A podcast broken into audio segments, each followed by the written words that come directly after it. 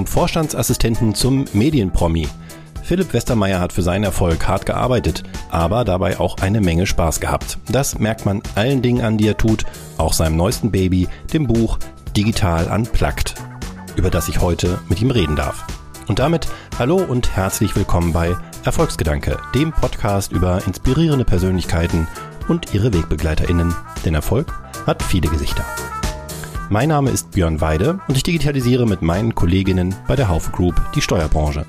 Nicht nur nebenbei gestalten wir dabei auch die Arbeitswelt der Zukunft, denn nach New Work ist vor New Wertschöpfung. Und wo auch immer du die Episode hörst, abonniere und bewerte sie doch gerne oder teile sie in deinem Netzwerk. Gern mit dem Hashtag Erfolgsgedanke. Und jetzt gute Unterhaltung mit dem, genau wie ich, verschnupften Philipp Westermeier. Philipp Westermeier, der Don Draper des Online-Marketings, hat ein Buch geschrieben.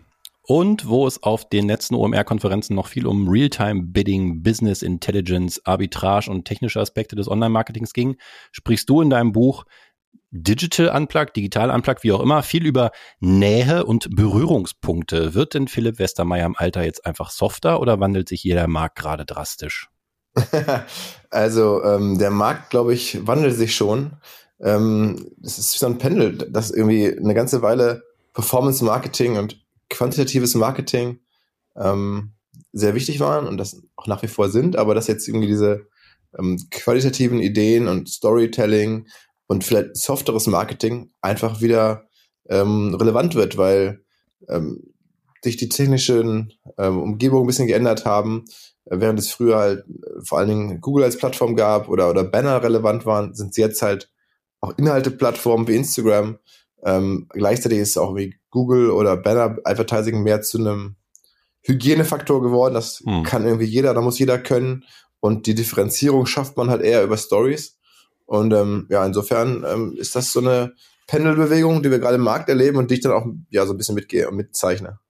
Zitat aus dem Buch, zu dem, was digitale Medien leisten, sind Bücher oder Filme nur begrenzt imstande, nämlich Unendlichkeit zu schaffen. Warum überhaupt schreibst du also als Zitat Kind der digitalen Welt überhaupt noch ein Buch? Corona-Langeweile wird es ja wohl nicht gewesen sein. nee, ähm, also man muss dazu sagen, es macht mir Spaß, ich wollte das ganze Thema Buch und Buchmarkt und wie das funktioniert mal kennenlernen. Ah, Bin dann angesprochen, ja, ein bisschen schon auch ein Selbsttest, gleichzeitig aber auch ehrlicherweise natürlich ein bisschen gebauchpinselt und Eitelkeit. Ich bin dann vom Verlag, auch von einem guten Verlag, ähm, den ich, also Ulstein, ne, schon so ein Prestige-Verlag, ähm, ge gefragt worden. Das ehrt einen natürlich. Ähm, und dann ist es natürlich auch so ein Buch selber, gutes Storytelling. Ne? Man macht so ein Buch, berichtet darüber, erzählt, wie es gewesen ist, hat dann das Buch, kann das dann in die Kamera quasi halten oder davon erzählen und damit dann irgendwie in anderen Podcasts wie jetzt in deinem auftauchen. Ähm, insofern ähm, hat das so verschiedenste ähm, Aspekte gehabt, warum ich dann dachte, okay, ich probiere das mal. Wirtschaftlich davon war keiner direkt, weil so ein Buch ist halt kein Business, das muss man sofort akzeptieren. Das ist hm. nicht, äh, außer man ist jetzt irgendwie äh, Precht oder irgendwie Bestseller-Autor, ähm, im Sinne von Bestseller, Bestseller, Bestseller. Ich bin ja jetzt auch nur technisch Bestseller-Autor, weil ich meine Sport. Ja, oh, ich habe noch gar nicht mitgekriegt. Herzlichen Glückwunsch. ja, ich war mal eine Woche auf der Spiegel-Bestsellerliste damit. Aber auch das hat wirtschaftlich für mich nichts geändert, weil da müsste man dann irgendwie ein halbes Jahr drauf sein oder so, damit das wirtschaftlich wirklich sich dann niederschlägt, irgendwie spürbar. Ähm, ja, aber genau das wollte ich alles mal rausfinden. Und ähm, das sind dann eher so die soften Faktoren, aber auch an der Stelle. Jetzt fiel mir das beim Lesen des Buches schwer. Ich habe sehr genossen, das will ich davor sagen, aber es fiel mir beim Lesen des Buches schwer, es in eine Schublade zu stecken, was ja erstmal jetzt nichts Schlechtes ist. Denn in Teilen ist das schon so fast eine Art Geschichtsbuch über die Anfänge vom Online-Marketing, also auch deine eigene Reise natürlich, aber auch eine mhm. Sammlung von Best Practices, vornehmlich aus Deutschland. Aber eben ein Stück weit auch so eine manchmal ja schon kritische Bestandsaufnahme. Du wirkst an manchen Stellen fast ein wenig frustriert, wie wenig weit wir gekommen sind bisher. Warum ist es denn überhaupt 2022 noch notwendig, die Bedeutung von Online-Marketing zu erklären? Also ich meine, ich versuche natürlich generell über Online-Marketing hinauszugehen. Ich meine, das, das ist das, womit ich angefangen habe, wie ich die digitale Welt kennengelernt habe, ist halt der Zugang war halt das, das, das Marketing im Internet. Ähm, mittlerweile ist das, was wir bei OMR machen und auch die Marke OMR natürlich viel, viel breiter und auch mein Interesse ist viel, viel breiter. Ähm, aber man muss schon auch sagen, die Online-Marketing bewegt den Markt wahrscheinlich wie keine andere Disziplin, weil ja die wertvollsten Firmen in der Branche, die wichtigsten Firmen, eine Google, eine Facebook, eine Amazon, ja zu ganz großen Teilen Marketing- und Werbefirmen sind. Deswegen ist es schon irgendwie interessant, darüber zu sprechen und auch mal zu verstehen, wie da mein Weg war, fand ich. Mhm. Ähm, und da muss man ja auch sagen, was wir bei OMR immer machen, ist halt so diese Mischung aus B2B und B2C. Also wir haben schon auch Fachinhalte, aber wir bereiten die auf für, für wirklich auch Endkunden, für, nicht jetzt für irgendwelche Berufsklientel, sondern für Menschen jeglicher Couleur. Ähm, und, und kommen halt rüber wie, ja, wie vielleicht sogar eine, eine Love-Brand, eine Lifestyle-Brand mit den Inhalten. Das ist in dem Buch halt auch so gedacht. Ne? Man soll das schon irgendwie in der Badewanne abends lesen, aber trotzdem was lernen. Ähm, und ob das jetzt nötig ist, darüber ein Buch zu schreiben, das ist halt, die Wahrheit ist natürlich nein, ne? ist es nicht. Aber ähm, es äh, macht aus den ja gerade genannten Gründen dann für mich persönlich zumindest Sinn und ich freue mich, wenn es dann den einen oder anderen auch noch bespaßt. Ne? Hast du dir eine konkrete Zielperson vorgestellt, so eine Persona, wie man ja. sich das manchmal so äh, ja. überlegt? Denn mich hat mir ist viel viel auf, dass du tatsächlich ja, ich habe es in der Eingangsfrage erwähnt, von Berührungspunkten sprichst. Also du vermeidest tatsächlich ungewöhnlich viel für die Branche Anglizismen. Ähm, ist das schon auch die Idee gewesen der Zielgruppe, eben auch mal ein bisschen wen anders zu erwischen als die üblichen OMR-Besucher?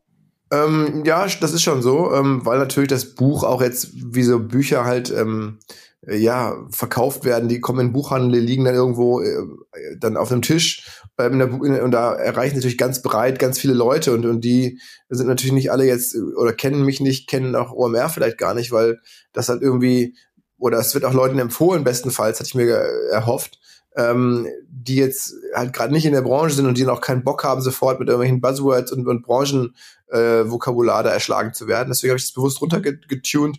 Ich bin auch nicht so der Typ, der jetzt irgendwie auf, auf Buzzwords ähm, so steht. Also ich versuche das schon eigentlich generell, klar, das klappt nicht immer und es ist ja auch ein bisschen jetzt irgendwie schon fast verrückt, dass irgendjemand, der OMR macht, so eine Branchenplattform für diese Hype-Branche, jetzt irgendwie versucht, Buzzwords zu reduzieren, aber trotzdem ist es so ein bisschen mal meine Idee. Ähm, und die Persona, das ist zum Beispiel, um das mal ganz klar zu sagen, zum, so jemand wie jetzt ein Architekt oder vielleicht wie ein Arzt. Also Leute, die schon äh, schlau sind, am Leben Interesse haben, die Welt verfolgen, ähm, ja mitten im Leben stehen, ähm, auch beobachten, da gibt's auf einmal einen Gorillas oder da gibt's auf einmal irgendwelche neuen Sachen, da ist auf einmal auf irgendwelchen Trikots Teamviewer-Werbung drauf oder mein Sohn erzählt mir von einem Knossi oder so. Also die das alles schon so auch mitbekommen, aber sagen, okay, was ist denn das genau? Ich habe jetzt irgendwie in meiner Praxis erlebe ich das nicht oder in meinem Architekturumfeld erlebe ich das auch nicht. Also ähm, lesen Sie das Buch, schmunzeln, verstehen ein paar Dinge, finden das interessant, erkennen Zusammenhänge, sagen, okay, ganz geil, haben vielleicht hinterher Lust, auch noch einen Podcast zu hören oder irgendwie sagen, okay, ähm, ich lese weiterhin einmal im Monat oder zweimal im Monat irgendwie einen Artikel oder folgen, folgt mal UMR bei Instagram oder so, weil die erklären mir diese verrückte digitale Welt immer ganz amüsant. Das war so die Idee.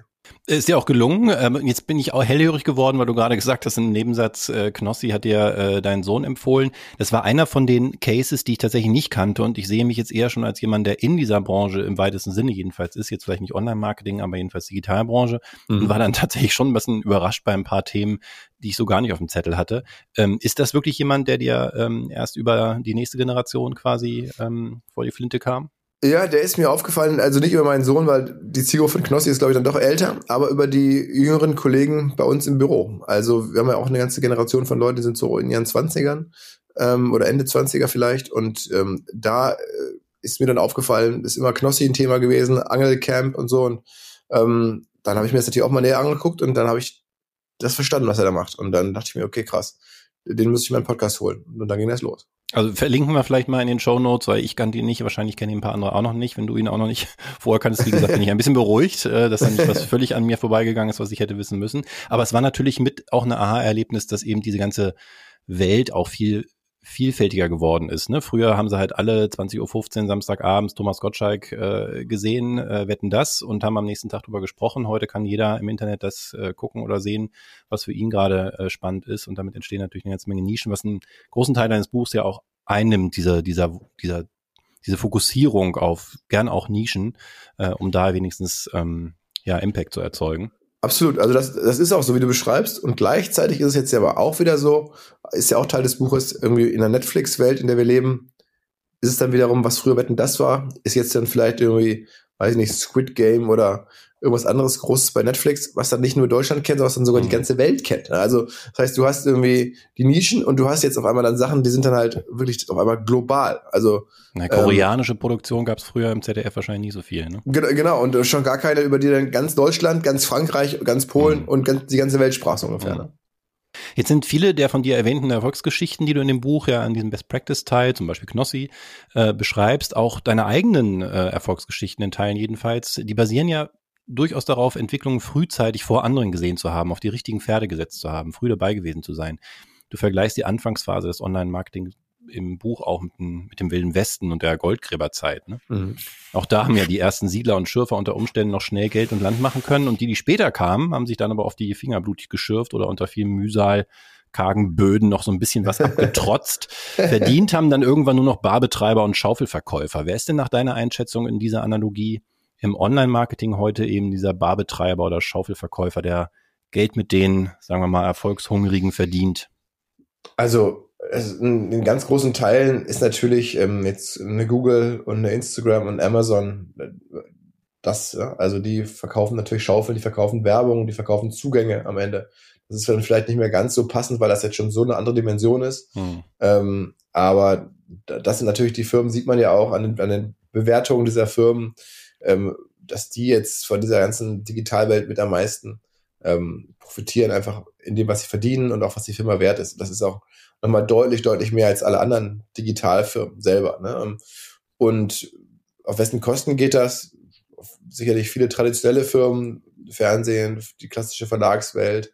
Ähm, das, das ist schon so. Aber es gibt natürlich dann auch, wenn man guckt, ein wahnsinniges Wachstum bei Agenturen, selbst die große deutsche Agenturen, ähm, die früher dann geholfen haben, Werbung zu machen im Fernsehen, haben sich jetzt nochmal deutlich ähm, vergrößert ähm, und, und verkaufen natürlich jetzt Unterstützung und, und Beratung für alle Arten von, von Digitalleistungen. Und es gibt Agenturen en masse, es gibt ganz viele Menschen, die da sehr gut von leben, sehr gut leben.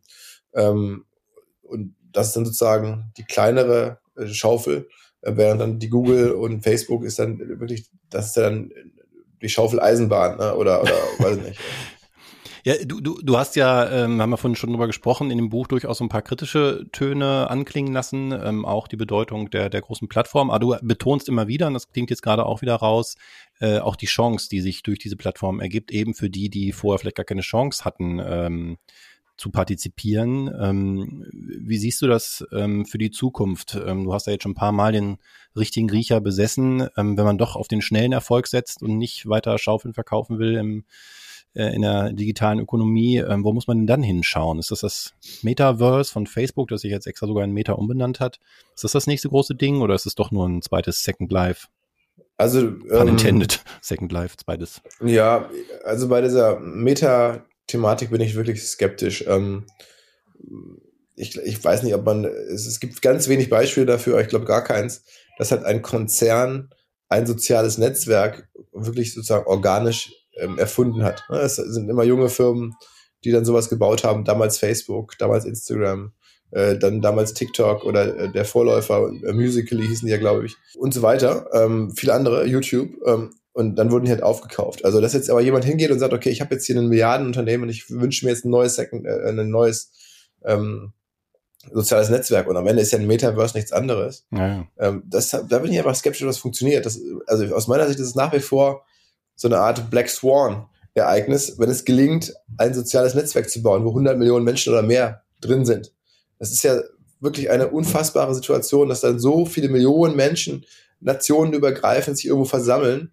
Ähm, das, ist, ist schon fast wie eine Pandemie. Ja? Ähm, und dass jetzt Mark Zuckerberg auf Wunsch, auf Knopfdruck das sozusagen ansagen kann und planen kann, ähm, so ein Metaverse oder so eine Welt, das glaube Glaube ich einfach nicht. Ich glaube, die Wahrscheinlichkeit ist höher, dass die irgendwo anders herkommt, dass irgendwo anders irgendwelche Leute rumbasteln und das dann so schleichend kommt und da natürlich wahrscheinlich auch irgendwelche Games, wo das jetzt schon der, der Fall ist, irgendwie prädestiniert sind, ähm, dass sie noch größer werden vielleicht und dass sie das ein bisschen abbilden, also aus der, aus der Gaming-Welt.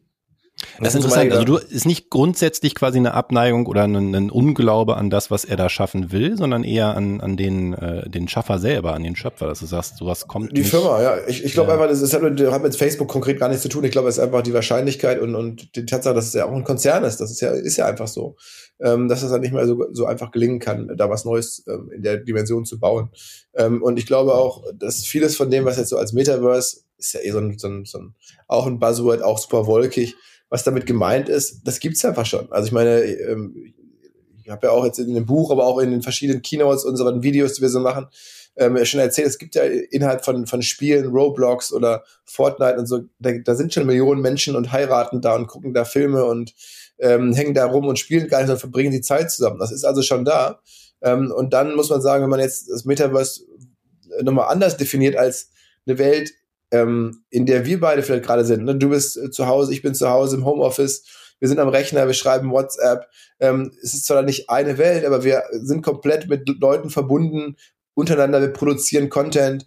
Ähm, du arbeitest wahrscheinlich ähnlich produktiv wie sonst auch.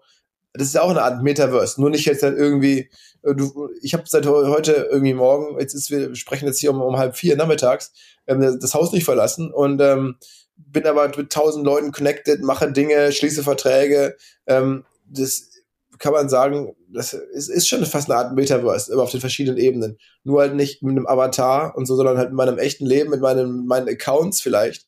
Ähm, in, in, in WhatsApp und Instagram und, und, und, und jetzt irgendwie in, in, in Zencaster. Ähm, also insofern würde ich mal sagen, was ist eigentlich am Ende genau das Metaverse? Ich denke nicht, dass es eine Welt ist, wo dann Milliarden von Menschen äh, rumlaufen mit ihrem Avatar und, und Mark Zuckerberg ist der, ist der Kanzler. Das glaube ich nicht. Zumal ja die äh, Corona-Erfahrung mit zahlreichen, äh, wir kommen sicher auch noch auf die OMR und die Corona-Herausforderung da, äh, die zahlreichen Versuche, sowas digital nachzubilden, durchaus auch mit 3D-Avataren und so. Ich glaube, bei niemandem so nachhaltig irgendwie einen positiven Eindruck hinterlassen haben, wo wir gesagt haben, das wollen wir jetzt aber jeden Tag normal haben. Ne? Absolut, absolut. Also ich glaube, wir sehen das auch bei den ganz vielen Kontakten, die wir jetzt haben rund um die Festivalvorbereitung. Ähm, der, der, Wunsch nach einem Live-Event ist riesig, ja, auch an anderen Stellen. Du siehst es ja auch jetzt nach so und so viel, so vielen Jahren und, und trotz allem, äh, die Leute wollen in die Stadien, wenn es nur irgendwie geht, die wollen irgendwo hin, die wollen sich sehen. Es ist, also, das ist schon so. Ähm, und ich glaube, das ähm, ist erstmal ein gutes Zeichen, dass das jetzt nicht das ganze Leben in, in so eine digitale Welt nur abdriftet.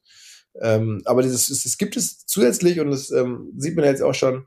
Ähm, und ja, also wird auch sicherlich noch wachsen. Ich glaube, gerade so über diese Games-Schiene, aber es wird, glaube ich, nicht jetzt so schwarz-weiß sein, wie das jetzt viele vor Augen haben, mhm. also so dystopisch. Ähm, man verlässt das Haus nicht mehr, sondern schiebt da seinen Avatar irgendwie durch die Gegend und feiert dann Geburtstag irgendwie in, so, in so einem Raum irgendwo in irgendeiner digitalen Welt. Das glaube ich eher nicht. Kommen wir nochmal zurück auf die vielleicht eher irdischen, praktischen äh, Aspekte auch in deinem Buch. Du hast ja, wie gesagt, da einige auch ganz konkrete Tipps für, ich sag mal, die, die Barbetreiber und Schaufelverkäufer gegeben, die jetzt eher im Hier und Jetzt äh, erfolgreich sein wollen. Und wenn ich das richtig verstehe, dann sagst du, es gibt eigentlich nur drei Geschäftsmodelle im Netz und davon ist eins, nämlich Werbung, im Grunde tot, weil von Google, Amazon und Facebook belegt. Also man kann mhm. mit Werbung nicht wirklich mehr Geld verdienen. Mhm. Bleiben noch E-Commerce und digitale Produkte, so fasst du das zusammen. Und mhm. für beide gilt, nutzt die drei Platzhirsche zur initialen Kundengewinnung, macht euch dann aber schnell unabhängig und werdet eure eigene Medienmarke. Ist das so richtig zusammengefasst? Ja, also das ist jetzt schon natürlich äh, äh, sehr knapp, Verkürzt. aber es, äh, so, so ist es. Ich meine, es ist für viele überraschend, wenn man das sagt, aber es gibt eigentlich nur drei Arten, Geld zu verdienen im Internet. Ne? Das ist, ist so. Digitale Services, äh, Handel und Werbung. Und Werbung ist halt ähm, schwer, weil das meiste Geld ziehen sich da die Großen raus. Ähm, da gibt es ganz starke Platzhirschen. Beim Handel äh, ist immer noch viel Platz und das ist halt so ein Riesengeschäftsmodell, dass da immer was geht. Und bei digitalen Services ist, glaube ich, äh, fängt es ja gerade erst richtig an. Ähm, und dann sollte man generell, jetzt auch unabhängig von dem, welches Modell man fährt, ähm, immer als Unternehmer natürlich gucken, wo entstehen gerade neue Chancen und neue Chancen entstehen aus meiner Sicht, das beschreibe ich halt auch, da, wo neue Ökosysteme entstehen. Ne? Also als Google anfing, ähm, da war das total attraktiv, Webseiten zu bauen und auf Google zu optimieren und dann dafür zu sorgen, dass man, als es ganz leicht war, der erste Treffer ist bei einer Google-Suche. Hm. Das hat einem total viel Wert geschaffen. Da hatte man, hatte man ganz viel Traffic und da konnte man was mitmachen, da konnte man schnell Geld verdienen. Dann kam Facebook und da war es dann da oder Instagram, dann hatte man da die Möglichkeiten, Dinge zu machen und die Chance auszunutzen, dass man der, der Erste ist. Und dasselbe ist jetzt bei Amazon der Fall gewesen, mit den ganzen Händlern, die da teilweise riesige Firmen gebaut haben, einfach nur, als sie, als sie früh angefangen haben, dort zu handeln. Ähm, und immer da, wo ein großes Ökosystem entsteht, ähm, ist dann halt Chance aufzuspringen und früh von diesem neuen, von dieser neuen Disruption und der Veränderung der Welt an der Stelle ähm, mitzumachen. Und die Digitalisierung hat halt viele neue Ökosysteme so so Plattformen so äh, ja, erzeugt, auf der auf deren Rücken man sozusagen als als als Wirtstier, nee, als, wie heißt es nicht als Wirtstier, sondern als als Schmarotzer quasi mitsurfen kann. Aber so gesehen ist selbst ein Zalando ist ein Schmarotzer. Ne? Ein Zalando gäbe es gar nicht ohne äh, Google. Also die Tatsache, dass Zalando gebaut mhm. wurde, ist nur möglich, weil es halt günstig war, über SEO, über Google-Anzeigen damals die Käufer zu finden und das überhaupt zu machen. Sonst hätte man sich niemals in diesen Online-Handel reingewagt, wenn es nicht Google da gewesen wäre. Es wären auch keine Investoren da gewesen. Also heutzutage kannst du kein Zalando mehr bauen. Das ist vorbei. Das Fenster ist zu. Ähm, dafür ist Google mittlerweile auch irgendwie zu bekannt und, und macht das halt irgendwie jeder. Zu teuer geworden. Aber es gibt halt neue Sachen. Das nächste Zalando wird halt entstehen, weil irgendwo ähm, was anderes ähm, angefangen hat. Ne? Jetzt am Ende ist ja auch so Krypto so ein neues Rückgrat. Ne? Auch da kann man sicherlich jetzt Sachen machen und wir werden sicherlich in ein paar Jahren äh, große Firmen haben, die es gibt, weil es die Kryptowelt gibt ne? und die jetzt gerade so ein bisschen anfängt. Und so gibt es immer wieder die Frage, was ist gerade da, wo kann ich gerade mitspielen? Aber genau das war ja so ein bisschen die verkappte Frage von vorhin nach dem Metaverse, wo du sagst, du bist eher skeptisch. Es ist ja was, das habe ich auch gelernt auf einer OMR, da war Gary Vaynerchuk da mhm. bei euch auf der Bühne, hat auch davon gesprochen, dass man eigentlich immer die Ausschau, Ausschau halten soll nach der nächsten Plattform, auf der es halt noch günstig ist, ähm, auch Neukunden zu gewinnen. Was ist das, wenn es nicht das Metaverse ist und Facebook und Google im Grunde alle schon abgegrast sind? Ist es TikTok? Ähm, ja, Noch? scheint so zu sein. Ähm, bin ich kein Experte, aber sicherlich ist das so, dass da was da, dass man da jetzt sieht, dass da viel geht und dass man da was machen kann. Aber ich würde auch sagen, wie gesagt, Krypto ist auch eine Plattform. Es ist jetzt nicht irgendwie so, ein, so eine Social Media Welt wie, wie jetzt Instagram oder so, wo man sagt, das ist ja eins zu eins das gleiche wie Facebook, nur ein bisschen andere Bilder oder ein bisschen anders, andere Art zu posten. Ähm, das ist halt schon eine ganz andere Welt, aber auch da ist es eine ganz, ganz große Plattform, die gerade die Welt verändert. Ne? Ähm, diese Krypto-Möglichkeit, die Blockchain, wenn du so willst. Ähm, deswegen würde ich sagen, da kann man nach unternehmerischen Chancen gerade sehr gut suchen. Da, da tun sich welche auf. Ähm, genauso ist sicherlich auch Corona sowas gewesen. Da ist jetzt kein soziales System oder keine, keine digitale Plattform, aber es ist eine dermaßen große Disruption in der echten Welt, dass da natürlich ganz viele neue Modelle gekommen sind. Und sieht man ja auch, wie viele Leute auf einmal mit Testzentren, mit irgendwie allen möglichen Arten äh, in der Corona-Welt Geld verdient haben und auch zum Teil sicherlich nachhaltig, von auch von HelloFresh, von äh, Essenslieferdiensten. Gorillas ist ja sicherlich auch irgendwo in der Corona-Zeit entstanden und hat wahrscheinlich auch nur in der Corona-Zeit so erfolgreich äh, wachsen können. Das heißt, auch Corona ist am Ende eine Plattform ähm, für, für den Aufbau neuer Geschäfte, die jetzt hoffentlich bald wieder abklingt, aber ähm, ich will das nur beschreiben. Ne? Und jetzt ist ähm, die, die Blockchain bleibt sicherlich noch länger. Und was gibt's dann als nächstes, was ich jetzt noch nicht genannt habe? Naja, vielleicht ist dann sogar die Tatsache, dass der Rück die Rückkehr zum normalen Leben wieder neue Chancen ermöglicht, weil auch da ja, also so, so man muss halt irgendwie sehr wach sein und die großen Disruptionen in der, in der heutigen Welt, die kommen häufig aus digital, aber bei so einer Pandemie oder so nicht nur. Ne? Vielleicht kommen sie noch woanders her. Also ähm, ja, ich, ich, ich sage nur, als Unternehmer macht es wenig Sinn zu sagen, guck, was die da mit Zalando gebaut haben, ist ja toll, das will ich auch, das mache ich jetzt nach. Du kannst dann da aus der Vergangenheit sicherlich irgendwie lernen, aber du kannst dir nichts abgucken im Sinne von Geschäftsmodell. Das ging euch jetzt wahrscheinlich auch so ähm, mit der Corona-Pandemie. Du hast es jetzt gerade so ein bisschen als Chance dargestellt. Für euch selbst war es wahrscheinlich durchaus auch eine Herausforderung, denn du hast mal mal gesagt, OMR war schon immer eine Medienmarke mit angehängtem Event, aber so ist aber die Online-Marketing-Rockstars, das Event, das ist ja schon ein zentrales mhm. Produkt von euch gewesen, das jetzt, wie lange? Zweieinhalb Jahre schon nicht mehr stattgefunden hat, ja. jedenfalls nicht ja. in der alten Form. Ja. Ähm, also ist dieser, diese Aussage, ihr seid eine Medienmarke mit angehängtem Event, so ein bisschen auch äh, quasi eine Erkenntnis jetzt aus der Pandemie, wo ihr dann doch ja viel genommen, äh, unternommen habt, um, um, um zu diversifizieren und neue Produktkategorien zu schaffen, also auch die Abhängigkeit von einem Offline-Event zu reduzieren? Absolut, absolut. Also ich würde sagen, wir sind wahrscheinlich mittelfristig, langfristig ganz sicher ähm, auch Corona-Profiteure. Ne?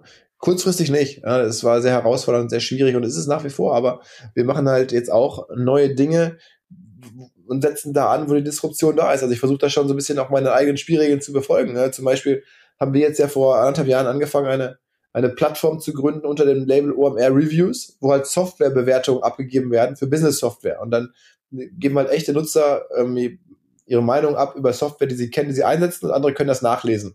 Und das ist ja natürlich ein super Umfeld, um dann für so Softwarefirmen, um dann auch halt zu werben und da rauszufinden, wer interessiert sich für unsere Software und so. Das ist ein gutes Modell, ein gutes Business. Und dieses Business ähm, ist jetzt optimal gegründet, weil jetzt halt keine Messen da sind, weil der ganze Austausch über Software, der normalerweise auf Messen stattfindet, ähm, halt nicht möglich ist seit Jahren äh, und auch nicht stattfindet. Aber trotzdem gibt es ja das, mehr Softwarefirmen denn je und Leute wollen wissen, was nutze ich denn und so. Also haben wir sozusagen jetzt nicht HelloFresh oder Gorillas gegründet, sondern wir haben das gegründet, weil es gerade in die Zeit reinpasst, ähnlich wie HelloFresh und Gorillas. Und, ähm, und das dann hoffentlich auch für uns, so dass da der ein nachhaltiger Wert ist, der jetzt optimal ähm, anfängt zu wachsen und der dann in den nächsten Jahren aber weiter wächst, auch wenn sich die, das Leben wieder normalisiert oder, oder wieder zurückverändert ein Stück weit. Also ähm, so muss man das immer sehen und Podcast-Business ist ja auch, haben wir schon vorher angefangen, aber hat jetzt natürlich dank ähm, äh, Corona nochmal stark zugelegt an, an Aufmerksamkeit, Interesse, Hörerschaft. Es gab große Virologen, Podcasts und sonst was, die noch mehr Hörer reingespült haben auch da, also eine, eine Veränderung des Podcast-Games ist noch größer geworden und da dürfen wir dabei sein und sind dabei. Und so haben wir Verluste und Schmerzen auf der einen Seite im Live-Event-Bereich, weil da ist sicherlich aktuell wenig zu gewinnen. Vielleicht demnächst. Ähm, und an anderen Stellen aber umso mehr dann. Jetzt habe ich eine, ähm, also bin verheiratet mit einer Frau, die ist Künstlerin, äh, Opernsängerin. Für die äh, war das ähnlich, ähm, dass also mit einem von einem Tag auf den anderen erstmal gar nichts ging. Und die hat dann die Chance dann irgendwann ergriffen und ein Buch geschrieben, was sie sonst wahrscheinlich nicht gemacht hätte und ganz erfolgreich verkauft. Also im Nachhinein kann man sagen, Mensch, äh, war doch vielleicht gar nicht so schlecht, mal äh, neue Erfahrungen gemacht, ein neues Business aufgemacht. Aber ich habe ja auch live miterlebt, ähm, wie das zwischendurch aussah. Wie war das bei dir? Wie lange hast du gebraucht, um quasi aus dem ersten Ach du Kacke rauszukommen und zu sagen, komm, wir nutzen jetzt Chancen, die sich hier ergeben und gucken nicht so sehr auf das, was uns gerade nicht möglich ist?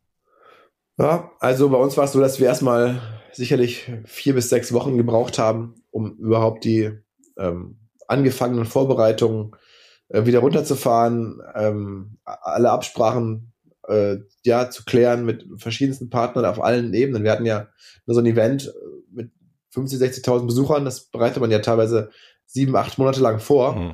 Und ähm, zum Zeitpunkt der Absage hatten wir schon ja fast ein halbes Jahr daran gearbeitet und entsprechend ganz viele Leute. Das war ja damals auch für alle komplett unvorstellbar, dass es sowas geben würde. Ähm, hatten wir dann erstmal damit zu tun, dass alles äh, wieder wieder mehr zu klären und überall Kompromisse zu finden und, und ja, da auch keine Partner zu verlieren und, und sich da überall äh, gut zu einigen. Und ähm, das haben wir gemacht und dann eigentlich, und das war mir schon klar, das muss das Mindset sein, jetzt da irgendwie von zu profitieren und das irgendwie ins Gegenteil zu verkehren und zu zeigen, dass wir da sind und die Chancen, die wir haben, jetzt zu ergreifen und auch einfach die Tatsache, dass wir eine Firma sind im besten Alter. Ne? Ich bin halt der Inhaber, ich bin vor Ort. Ist halt ich kann schnell entscheiden. Andere Firmen können das gar nicht, weil sie halt irgendwie der Inhaber oder der, ne, der Eigentümer gar nicht mehr selber aktiv ist.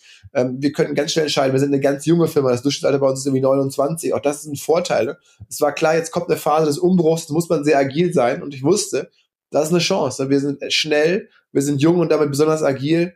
Ähm, bei uns tut sich viel. Wir, wir haben digital total verstanden. Es wird jetzt digital noch spannender. Ähm, und das ist unser, unser Home Turf.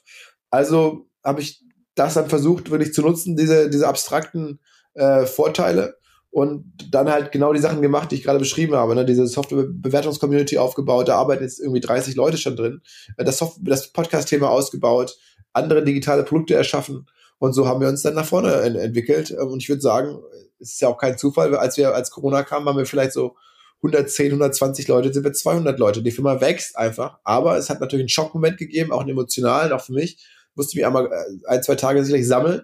ein, ähm, zwei Tage, okay. Ja, also ich, ich musste ja auch bearbeiten. Ich meine, der Druck war ja auch da, weißt du, da sagst du dann Event ab und in dem Moment, wo ich das Video verschickt habe, sofort das Telefon ist da und Leute sagen, Moment mal, ich habe doch gerade bei dir was bestellt, Moment mal, ich, wo soll ich denn jetzt irgendwie das hinliefern und äh, was ist denn mit den Messehallen? Und es war ja, entweder du kippst halt um ähm, oder du sagst, okay, ich muss mich jetzt hinsetzen und fange jetzt an, das abzuarbeiten und jetzt irgendwie gehe ich da in den Tunnel rein. Und das hat mir am Ende sehr geholfen, da jetzt sofort weitergearbeitet zu haben. Es war ja dann eigentlich mehr zu tun äh, denn je, weil so eine Absage ist halt ein Riesenchaos ne, ähm, in der Situation damals. So, so unvorbereitet, so unerwartet, wie das damals halt war. Ähm, und da war natürlich viel, viel entgegenkommen, aber trotzdem viel, viel zu organisieren und abzustimmen. Und da war dann kurz die Überlegung, okay, wir, ich gehe einfach in Winterschlaf und äh, mal, warte jetzt mal ein paar Wochen und, und, und, und ja, duck mich weg. Und dann, das kann es nicht sein, das ist nicht der Ansatz, den ich, den ich gehen möchte.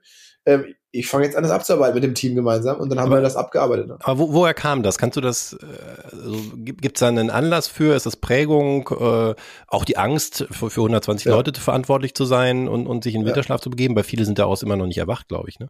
Ja, genau. Also es ist natürlich eine, eine, also ich bin ja als Unternehmer ohnehin paranoid, ja, und das hat mich in dem Moment dann auch wirklich sich bestätigt äh, oder bewahrheitet, dass da manche die Paranoia äh, berechtigt ist, häufig natürlich nicht, meistens nicht, aber da war es halt so. Und ich bin aber auch natürlich irgendwie, ähm, ja, erfolgshungrig, möchte gerne was erreichen, was aufbauen. Und da war dann klar, wenn du jetzt hier in Winterschlaf gehst und wenn du jetzt hier quasi umkippst, dann, dann ist das alles weg, ja. Und, und da war dann natürlich auch Druck da. Es war der Ehrgeiz da zu, zu, beweisen, dass wir jetzt in so einer besonderen Situation, wo natürlich auch viele gucken, was machen sie denn jetzt? Ne? Also, das ist ja nicht so, dass wir da irgendwie ähm, unter Ausschuss der Öffentlichkeit agieren, sondern ganz viele in der mhm. Branche gucken ja auf uns. Wir hätten äh, wahrscheinlich im Jahr 2020 70.000 Besucher gehabt. Die alle, alle, mindestens die gucken mal darauf, was machen wir denn jetzt so, ne? Und äh, wie gehen wir damit um? Und da, das war natürlich auch, da war Druck da, aber es war auch der Wunsch da, zu zeigen, hey, guck mal, es geht. Ähm, und es war natürlich dann auch einfach die ganz reale Erwartung von vielen Partnern, hey, ich habe dir eine Mail geschrieben und ich habe dich angerufen, weil du das Event ja nicht machen kannst, verstehe ich ja auch. Aber was machen wir denn jetzt?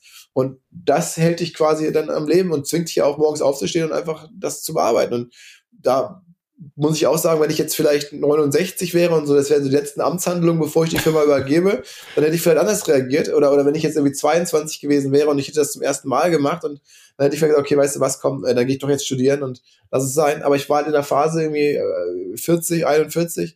Ähm, nee, jetzt ist genau der Punkt, wo ich das machen muss. Ne? Jetzt, oh. ich, da habe auch noch die Kraft dafür. Ich habe wahrscheinlich, ich habe ich hab große großes Mitleid oder, oder ja, mit Leuten, die das erwischt in einer anderen Lebensphase, wenn man viel jünger ist oder, oder halt, ich war tatsächlich, wenn man es so zusammenfasst, für so einen Corona-Schock oder einen Pandemieschock halt auch im besten Alter. Ich selber und die Firma auch. Ne? Hm.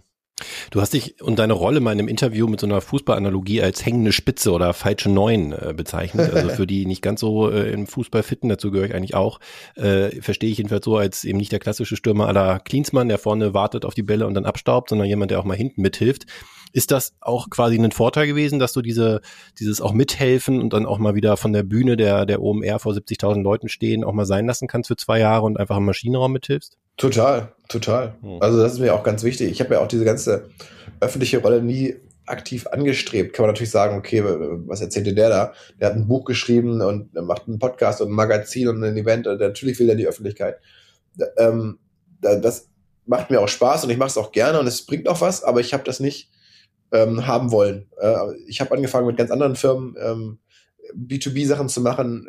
Es war nicht so geplant. Äh, ich hätte, bin gerne Unternehmer, aber diese Öffentlichkeit, das war nicht mein Wunsch. Aber ähm, das ist schon mal das eine. Ich bin total happy, auch irgendwo wirklich operativ zu arbeiten, an, an Dingen, äh, was entstehen zu lassen, ein Team zu bauen, andere, andere Leute nach vorne zu schieben, äh, als Teamplayer irgendwo unterwegs zu sein. Das hat mir, habe ich vor OMR gemacht und werde ich sicherlich auch eines Tages wieder machen und habe ich jetzt auch halt gemacht. Auf der anderen Seite war es natürlich auch jetzt gerade so, dass ich auch irgendwie äh, gemerkt habe, boah, jetzt als Person kann ich ganz viele Themen lösen, die jetzt nötig werden. Also ne, das Festival ist weg, trotzdem wollen halt Firmen irgendwie was machen, Werbung machen, kommunizieren. Also suchen die nach irgendwelchen Leuten, die bei LinkedIn oder bei Instagram Reichweite haben oder die suchen nach bekannten Namen.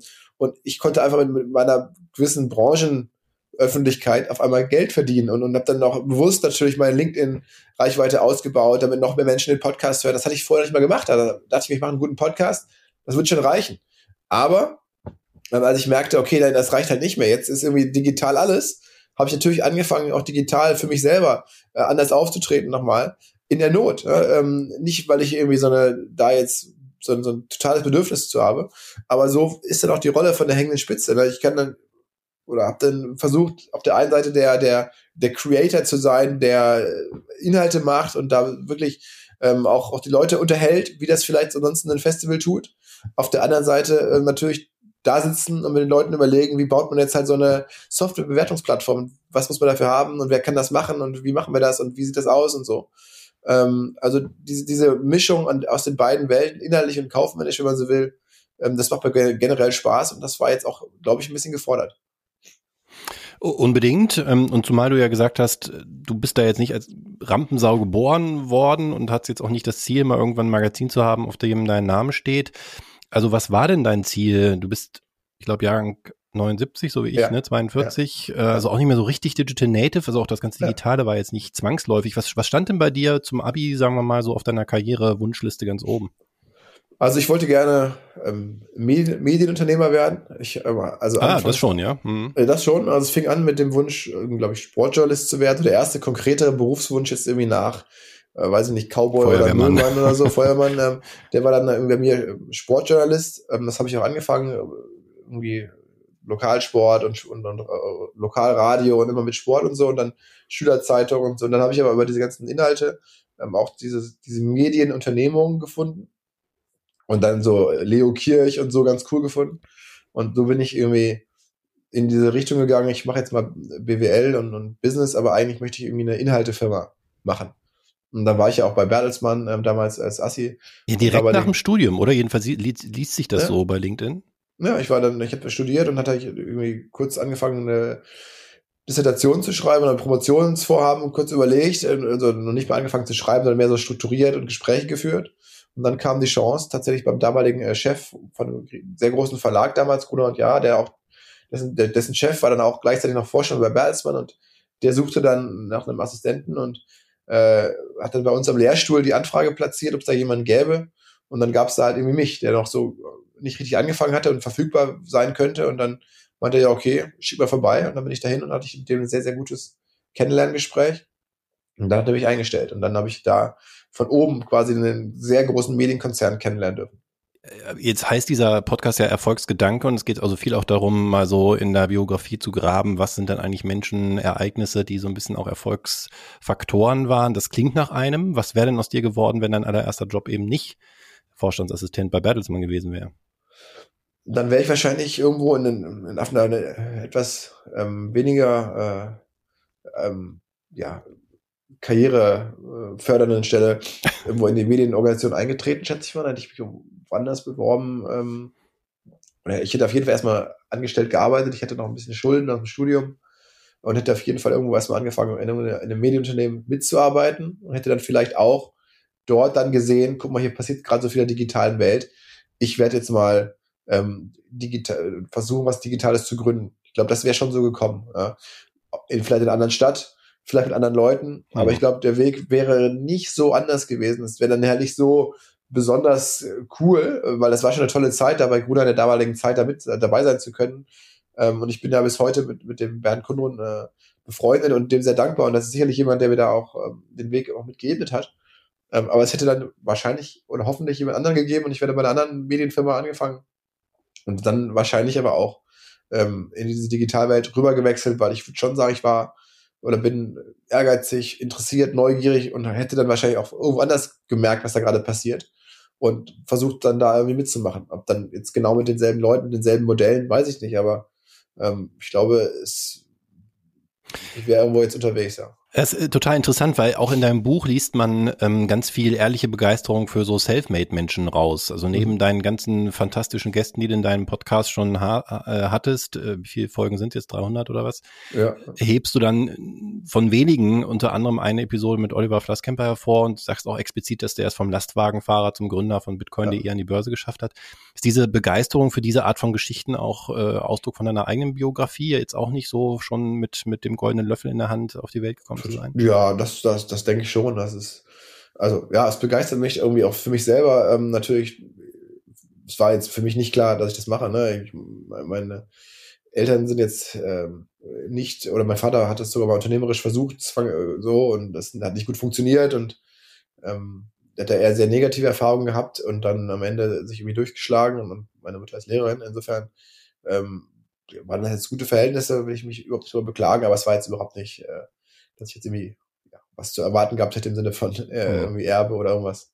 Nix. Ähm, und ähm, ja, äh, habe dann daraus was gemacht. Da ist der eigene Unternehmen und so. Bin da jetzt, äh, gibt auch sicherlich dann nochmal ganz andere Liga, aber ich bin happy und, und ähm, habe mich jetzt so ein bisschen da schon weitergekämpft, als vielleicht es vorgesehen war im normalen Ablauf eines 1979 in Essen geborenen Typens wie, wie, wie mich. Aber ähm, es ist äh, gibt ja auch sowas eigentlich nicht wie, was ist schon vorgesehen. Ne? Es gibt ja echt die geilsten Karrieren und das begeistert mich, wenn dann Leute irgendwie vielleicht abweichen von der Norm. Und ich bin da auch ein kleines Beispiel für, aber bei Oliver Flasskemper ist das ja nochmal extremer. Ähm, in allen Bereichen. Du bist also, super äh, zurückhaltend und bescheiden. In meinem Buch sollte ich mal einschreiben, wärst du definitiv eine von diesen äh, Erfolgsgeschichten, äh, auf die ich auch bewundern gucke.